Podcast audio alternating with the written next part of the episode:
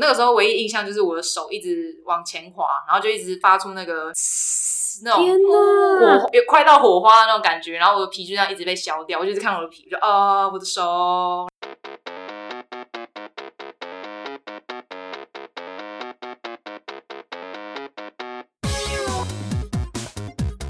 日本我可以，日本我要你。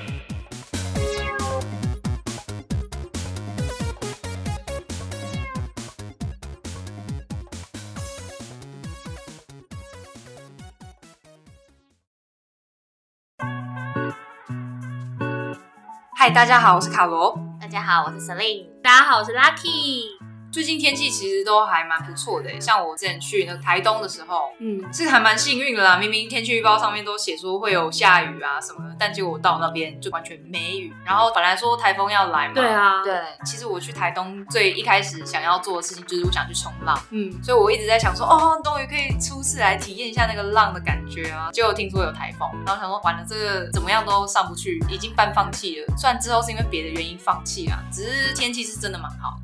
你们那时候在哪边呢、我在台北，因为之前就说台风要来，虽然没有实际来，可是其实有下大雷雨，哦短暂的大雷雨。台北有下大，我刚好你们说的那一周我在音乐季摆摊。六日假日，然后我们就已经想说完蛋了，一定下雨下到爆，我就所有的雨备都准备好。结果没有想到，台中好像是个异世界，台风绕道而行，下了一点点雨吧。周末的时候，然后天气也是都很好嘛。天气都很好，热到不行，头皮还晒伤。哇，我是没有晒伤了，我有很乖的戴帽子，因为台东无论有没有下雨，它都是很可怕的太阳。天哪！那为什么最后没有冲浪成功呢？诶、因为我的手，哦我看到了对对对，如果就是现场 看得到人，就会知道，就是我这边有一个非常大的包扎。超严重，啊发生了什么事？就是我那时候呃第一天到了台东，然后我们就去租机车，呃，因为我们是要去都兰，对，然后那边是冲浪圣地，我就想说，就直接从台东火车站骑到都兰，嗯。然后在骑的路上就遇到了一个走路很缓慢的阿伯，然后他在机车道中间在那边散步，那我们就有点刹不住。嗯。一方面可能是因为我朋友他的在台北的骑车的速度直接在台东使用上去，在台北四五十差不多是很还算慢的吧，嗯。可能在台东，我想大家可能要变成三十，因为大家都比较行动比较对步调比较慢，结果就变成有点刹不住。嗯，那个时候我跟我朋友都是属于已经变成视线狭窄，只看得到那个阿伯，然后我们也闪不过去，结果就擦撞到他。嗯他是有点像是他的背被我们撞到，然后我们两个整个滑出去。我那个时候唯一印象就是我的手一直往前滑，然后就一直发出那个那种！火也快到火花的那种感觉，然后我的皮就这样一直被削掉，我就一直看我的皮，就啊、我的手，然后就这样到到结束，很痛，但是已经起来也有点晕，就我有点知道该怎么反应这个状况，所以也因此没办法冲到浪。没有平安最重要。对，是啦，那我觉得也许有一个你的守护灵在守护，因为你原本要去干嘛？你要去冲浪哎、啊、对，就是为了让我不去冲浪，有让我滑铁卢一下。对啊，鬼月不能去海边啊。对，如果我哎嗨，我要去冲浪喽，结果去然后就一去不回来，那也是有点先不要，先不要。但是其实像在台湾算是很幸运啦，台风没有直击。对，因为我的手机其实是会自动显示日本那边有没有发生什么灾害的，像如果之前有地震的话，对。它就会说哦，说福岛那边又有几级震啊，什么什么的。然后我在台东的那段期间，我是一直常常会看到，就是哦，日本哪边又淹水啦，对，台风，对，就是整个往那边跑，而且好像这几年都是，对不对？就是没有来台湾，结果都跑去日本。对，对都往日本或者是韩国那边，都往北，反正我们就是非常非常巧妙的闪过了这些对所有的台风。有一个 AT 立场，就是哎、这边不用来哦，可以去那嗯就弹出去。但日本就真的是多灾多难到，觉得好像他们接下来要世界末日。对啊，因为九州之前也淹过一次嗯大水，嗯然后这次的台风造成的水灾也是蛮严重的。这就让我想到之前我看一个日本的节目，他就写到说，因为日本也是近几年的天灾越来越多，会变成说以前那个地图上可能会有说写说邮局可能会是长什么样标志什么的、啊，就接下来有多一个新的天灾的慰灵碑，就那那个纪念碑的标志，你就会发现可能那个地图里面那种纪念碑的地方开始变多。所以我那时候看到也是觉得说，这好像也是一个证明他们真的非常多灾多难的一个嗯实际的例子。就就让我想到我们之前有跟朋友在讨论，日本不是都万物皆灵吗？对，嗯，然后有些历史人物他会直接被神格化。我记得有一个县叫令木县，然后它日光市里面有一个很有名的地方叫日光东照宫，那它主要祭祀的对象就是德川家康，嗯，当然还有其他的就是历史人物，所以大家会去那边参拜他，我们就会觉得他的地位已经是神了。可是像台湾可能这样情况不太多，蛮多的。其实像台湾，基本上道教在拜的、嗯。供奉的那些，其实也都是曾经的，比方说人物，比方说像关关关圣公、关圣帝君，然后比方说像妈祖的话，就是其实是有林默娘，就是有些民间故事，其实的人物其实都是会出现在台湾的一些寺庙里面。嗯，然后对其实就是神嘛，对，嗯在台湾这边其实也是把它神格化。嗯，这还蛮有趣的。我本来的想象好像其实台湾比较多都是神，就是神像玉皇大帝，嗯你你听到的就是他不会是什么伟人，哦，其实寺庙大部分都是有那些人实际的人存在的。嗯，其实玉皇大帝也是有民间故事，哦应该是说释迦牟尼佛，像佛教那边的话，才会是比较像是，嗯但但释迦牟尼佛其实他也原本是个印度王，如果全部用追溯追溯来的话，其实大家都是曾经是人。日本好像比较不一样，从伟人变成神之外，其实他各种东西都可以变成神，就连你讲话也可以成为一个言灵，也会因为他的那个分量，然后决定他会是被神格化，还是他变成妖魔化。哦，言灵还蛮特别，我是第一次听。哦，真的吗？对，就是他们这个理论是在讲说，当你讲的话，你把那句话讲出来，它会成为一个力量，然后成为那个力量之后，它就会推动它变成真的。嗯，某种意义上，跟很多人会讲话诅咒谁，然后那诅咒会成真是一样，那也是一个言灵的能力在。嗯，所以其实它已经有点像某些东西的能量，它本身对它其实是会成真的那个 power，就日本就有点像把它视为是一个灵。台湾应该没有言灵这种事情，可是也是会希望大家不能把话一直讲下去，它就会变成真的，对，小的时候大家妈妈都会讲说不可以乱讲，不可以乱讲什什么，对对对对。对，就就就会成真。讲到这，我就想到你们有没有一些事情是关于台湾可能在鬼月不能做的？我们刚刚其实一开始讲到说不要去海边嘛，鬼月哦，鬼月不能做的事情很多啊，比方说不能晒衣服啊，晚上不能晒衣服，为什么不能晚上晒衣服？因为晚上的时候他们就会出来啊，然后出来的时候它就会附在你的衣服上面，在家里晒也不行。它就是不能在外面。如果你在室内哦，室内是可以的吗？室内是可以，就是在外面不行。可是室内晒就会有一个套铺衣，这个就又跟就是大家晒衣的习惯，对，不太一样。但基本上只要是外面都会。我小时候我们家就是一定太阳下山，就是一定要把外面的阳台里的衣服全部都要收进来，因为就是不能放在外面。有听说有什么后果吗？我觉得很重要，因为我昨天才看我同事晚上把衣服晒在外面，我想要知道。后果我是不知道啊，但因为你刚刚讲这件事，我才想起来，就是我在出门的前两天有把衣服晒在外面一整晚，没有把它收起来，所以这个下场会不会就是我这双手呢？但也有某种程度上，它保护了你。对哦，对啊，对，那把我拉起来，是不是？整个飞。对，不过总归好像是尽量不要晚上出门然后再来就是晚上不可以吹口哨。哦，会把他们叫来。但这一开始要先有吹口哨这个技能，不是没有，我本身也没有对对对，我吹可能漏风到，他们会想说这是什么鬼？然后最常听到就是卡罗讲的开头的那个遭遇，就是不要去海海边。跟对，很多人是讲说那是要做交替的一个哦，抓交替，抓交替的一个那个 timing，或者是一个好地方。也对啦，而且海浪力量又很大，之前听到很多都是大家都讲说，就是不知道为什么明明就没有被什么卡住，可是就是有一股力量抓着你抓着。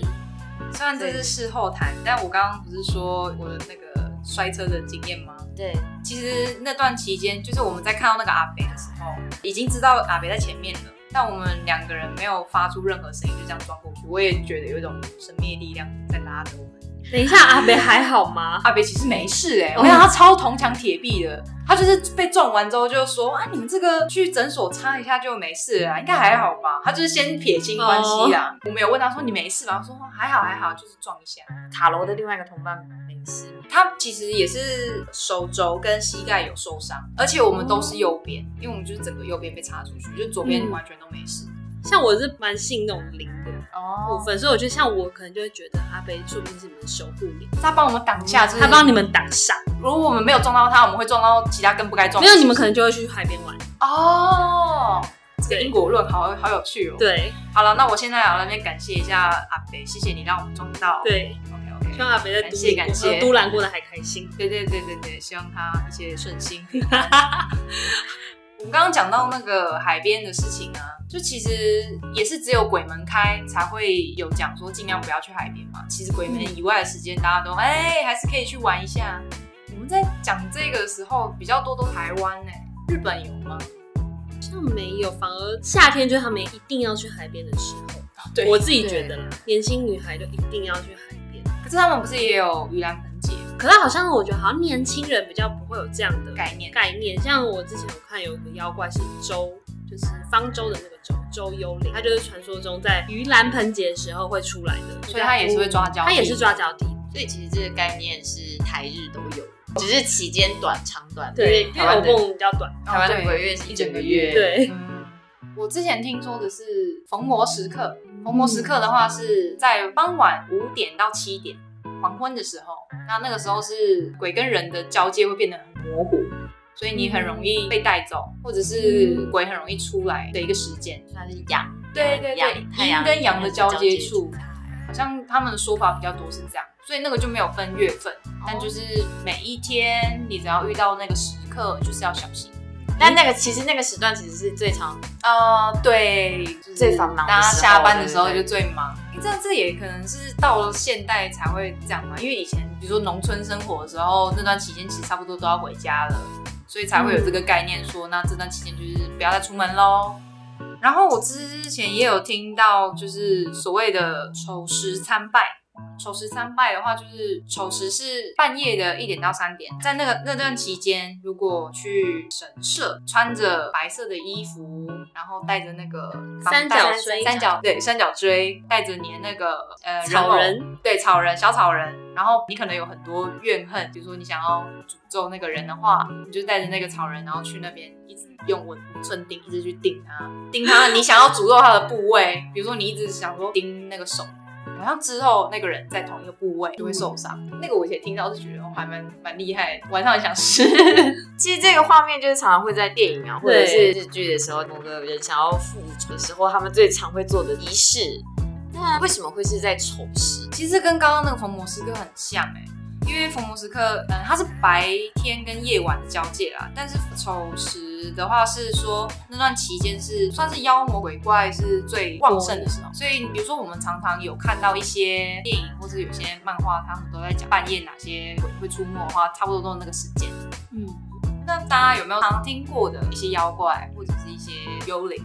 像我之前常会听到，大家会最知道就是做不童子嘛。对，其实它好像就是会在黄昏的时候会出现，以灵异教师审美的感觉带给我是这种感觉。好像是哈。对我以前很怕厕所里面的花子，小时候看因为太害怕，而导致我不去上学校的厕所。真的哦、我真的几乎都不去。我是小学的时候看的厕所的花子，但我到国中都还是有这个阴影，就还是会怕哦。还是会怕，而且我就几乎是不看鬼片，哦尤其是日本鬼片。对，日本鬼片其实比如说做的蛮深，而且它又各种习俗跟台湾是有类似。对啊，我觉得它的场景都是放在跟你生活很近的地方，学校啊，或者是家里的棉被柜。子下、对床底下，好像我小时候是睡那个木板床，我也是没有底下，没有底下。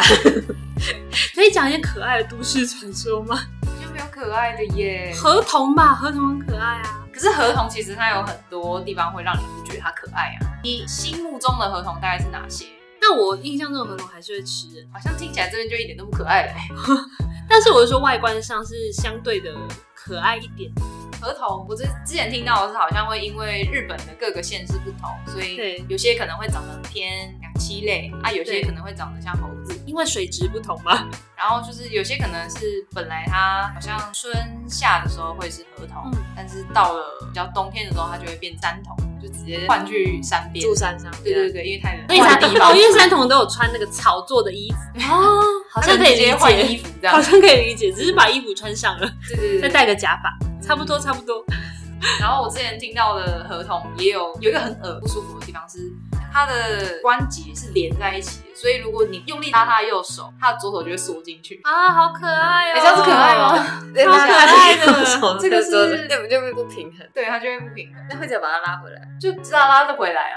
就如果你再把它拉回来是可以的。我觉得这都是电影的影响，电影跟所有那种动画影响，而导致我觉得合同很可爱。对，因为它蛮多都是走比较没有害的，应该是它也没有坏，顶多恶作剧。恶作剧它没有坏，它很耿直，这个是我对合同的影响。还是因为我看的是爱情故事，我想听听看你所谓的 爱情故事。因为我看一部电影叫《合同之恋》，虽然他当年在影展是要签观影同意书，但是是很可爱的爱情故事，所以就导致我觉得天呐，好浪漫哦，合同好专情哦。哦，或是合同之下啊这种哦，比较可爱的，对，比较可爱一点的印象。但是题材而言的话，其实很多是天狗啦，然后天狗比较多都会是它有一点点像是人类世界的黑帮，那他们就是有一个自己的组织去管山间的所有事情，然后他们也有所谓的大天狗，大天狗可能就是头儿对头头黑天，狗、白天狗，对对对对会分，我自己个人是没有太大对其他的一些妖怪或者是 icon 有太多的想法跟印象，但我自己本身是有一点点像灵异事件的体验。所以是有遇到过。我自己是觉得其实有点难定义，因为那个只是是自己身体上发生一些变化变化，对。可是其实也没有医学根据，当然那是发生在我小的时候，其实也就是跟家族一起出去玩，然后我们到了一个山上，嗯家开车，然后呢，突然就有点像恶作剧的一样，就我就突然开始嘴巴一直张开，然后呢，我的舌头就是一直吐出来，嗯，舌头一直吐出来，舌头一直吐出来，而且是我自己想要收回去，可是我却我觉得我自己是被控制了，我没有办法把我的舌头收回去。哦，有点不舒服。然后我那时候爸妈就是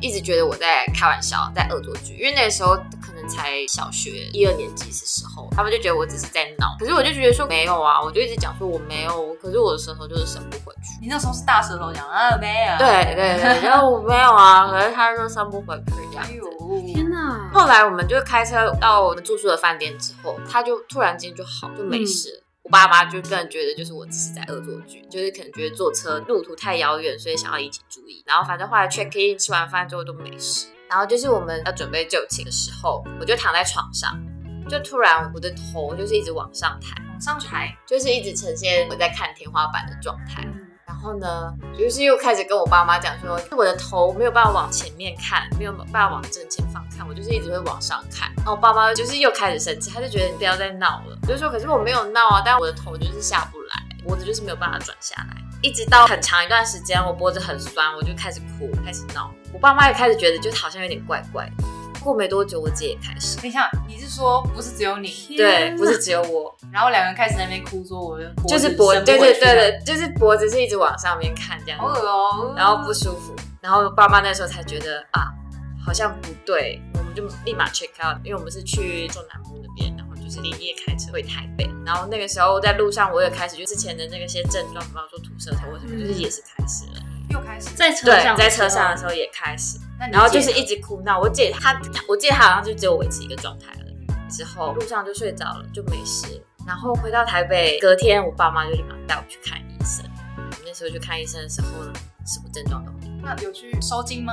有。后来我们去收金的时候，我就很不舒服。其实我那个时候我记得也是有那个症状在出现的，就是到收金的庙的前面，神明前面的时候，其实又开始有那个时候庙里面的收金的阿妈就在我前面一直挥，一直挥，一直挥到后来之后我就昏倒了。那是我从小到小学那段时间，我第一次没有意识这件事情。然后后来睡觉起来之后就好了，身体就比较舒服，就没事了。庙里面的那些仙姑他们是讲说，我可能曾经在路上对某些就是在办丧礼的人经过的时候，可能有不礼貌的行为。哦，但其实那时候小时候是没有意识，然后所以那不小心做了，结果就对对被对被跟上，对，这是我一个蛮奇妙的经历，因为它是一个医学上面是没有任何的 没办法解释，解释，因为它就是照任何的片子 X 光机都是没吃。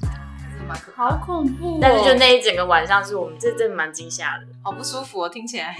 而且通常一个人的话，真的会觉得他在闹，但是如果当第二个人出现的时候，就有点好像不妙咯。对，其实我的话是有点跟你类似，要怎么讲？他其实算被跟上，但又不太算。其实是以前我高中的时候，我们都会搭校车，那个时间差不多大家都是六点左右搭车，因为我那时候是要去莺歌，搭车大概要一个小时，所以就大概六点到七点，因为我住板桥，然后从板桥出发的时候，经过一个天桥，经过那个天桥的时候，我跟一个已经在天桥上上吊自杀的人眼对眼。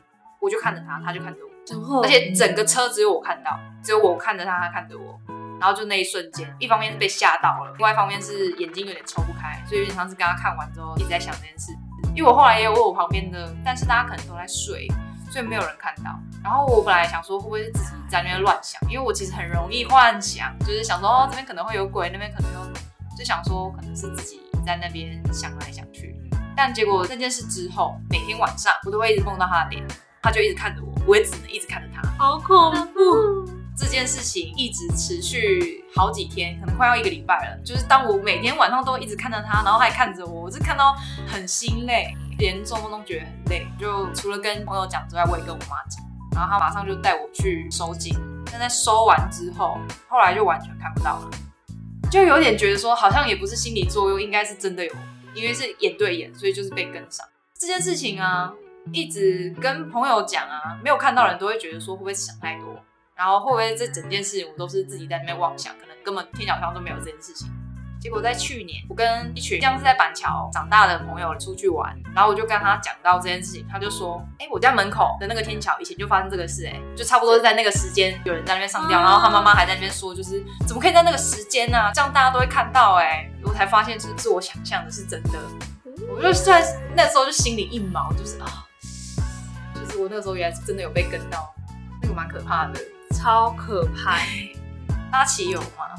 我的经验比较不是这种这么明显吗？明显，可是这发生在日本。我觉得我我没有这种体质，我也没有这种。以日本来说是敏感，我感觉不到任何的这种迹象，一直以来都感觉。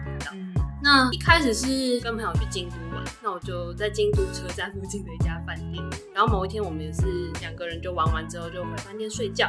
半夜我就突然觉得起不来，就俗称被压嘛，然后就眼睛这样子看着天花板，就哎哇，真起不来，然后再努力，哎还是起不来，然后想说好不要吓朋友好。隔天早上我也没有多讲什么，可他早餐的时候就跟我说，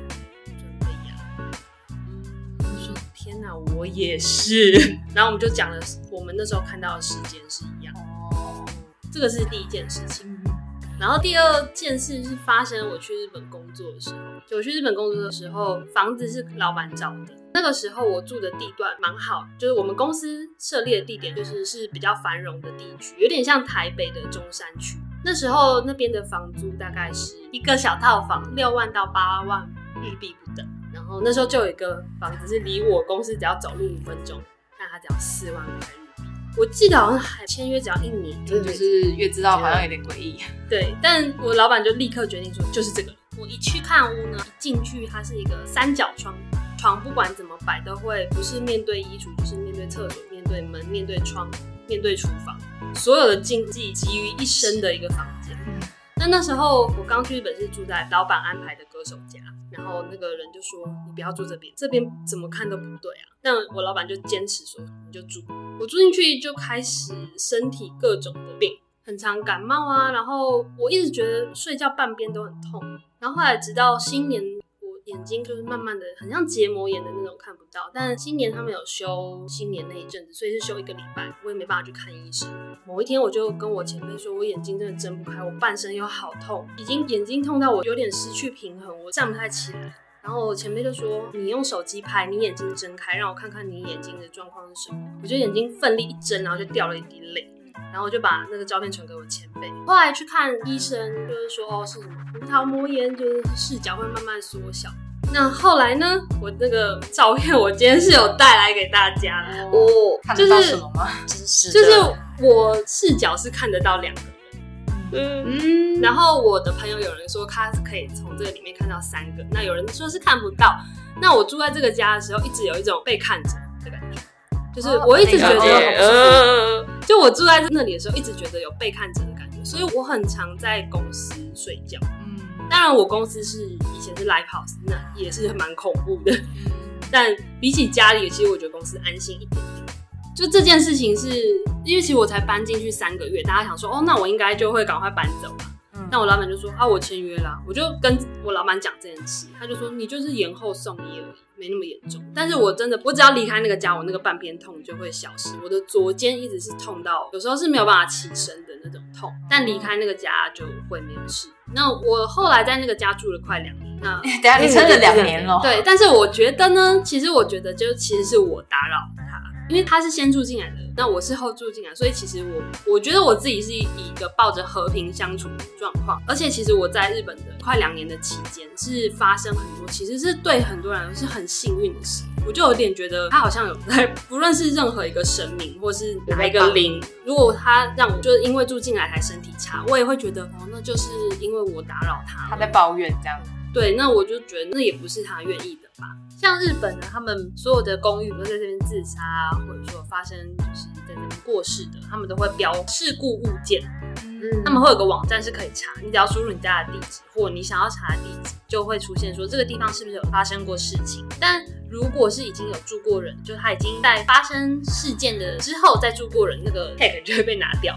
就有人先住进去没事，然后换下一个人，就算有事，但他也已经不是那个事故物件了。对，那我规定要超过多久期限？可能是要几个月。之前有电影有拍这件事情，《净化万事屋》这部电影就有拍，他的职业就是要去住这些事故物件，就住了之后这个 tag 才拿掉。还有台湾，台湾好像台湾就是凶宅吧，就是有凶宅这个，但他没有进化吧，就是没有人去，就是去住过之后，哎，这个这件事就消掉。对，没有。那另外一件事就是我的公司，就是我公司是 live house，嗯，然后有一个歌手，有一天他就把我叫去旁边，因为我是在外面做柜台，他就说我看到里面有个女生的头在舞台上，我说哈什么？他说嗯，一个女生的头，小心。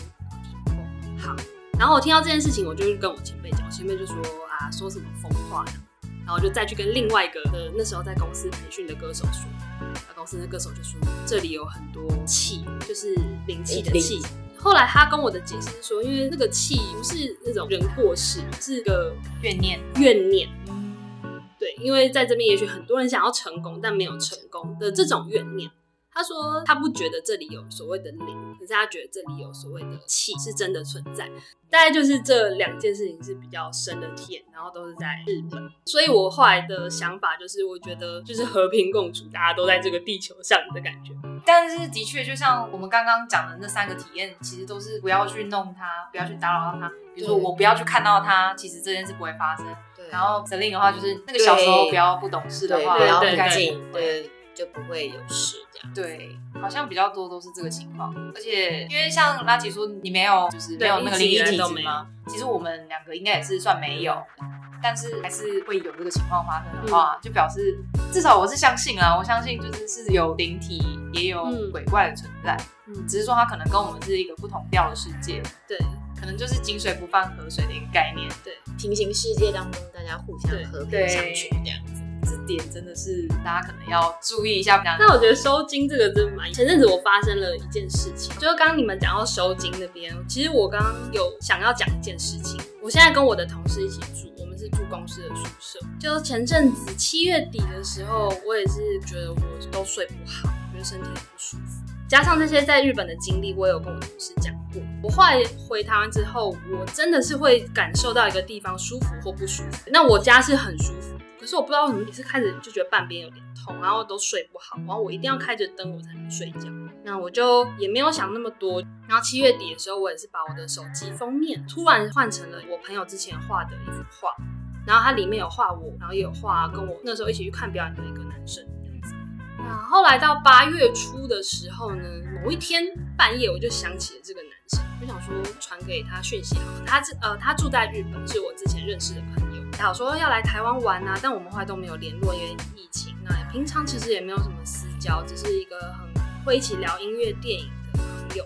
那我就半夜传讯息给他说：“哎，有事想问问你啊，就是如果有空可以回我一下吗？”那隔天早上呢，我就收到了讯息的回复，是这个朋友的妈妈告诉我说，我的朋友在七月底的时候走了。看到那个讯息，瞬间那个五秒钟没有办法思考这一切，然后就跪在地上痛哭。一方面也觉得很就没有珍惜跟他相处的时间，然后另外一方面就有觉得他在，他一定有来，他七月底的时候一定有来，因为我可以感觉到他对你的气。对，还有就为什么我会突然把这个手机的封面换成这个朋友画给我的图，那都是很突然的，就你突然间很想要做这件事情。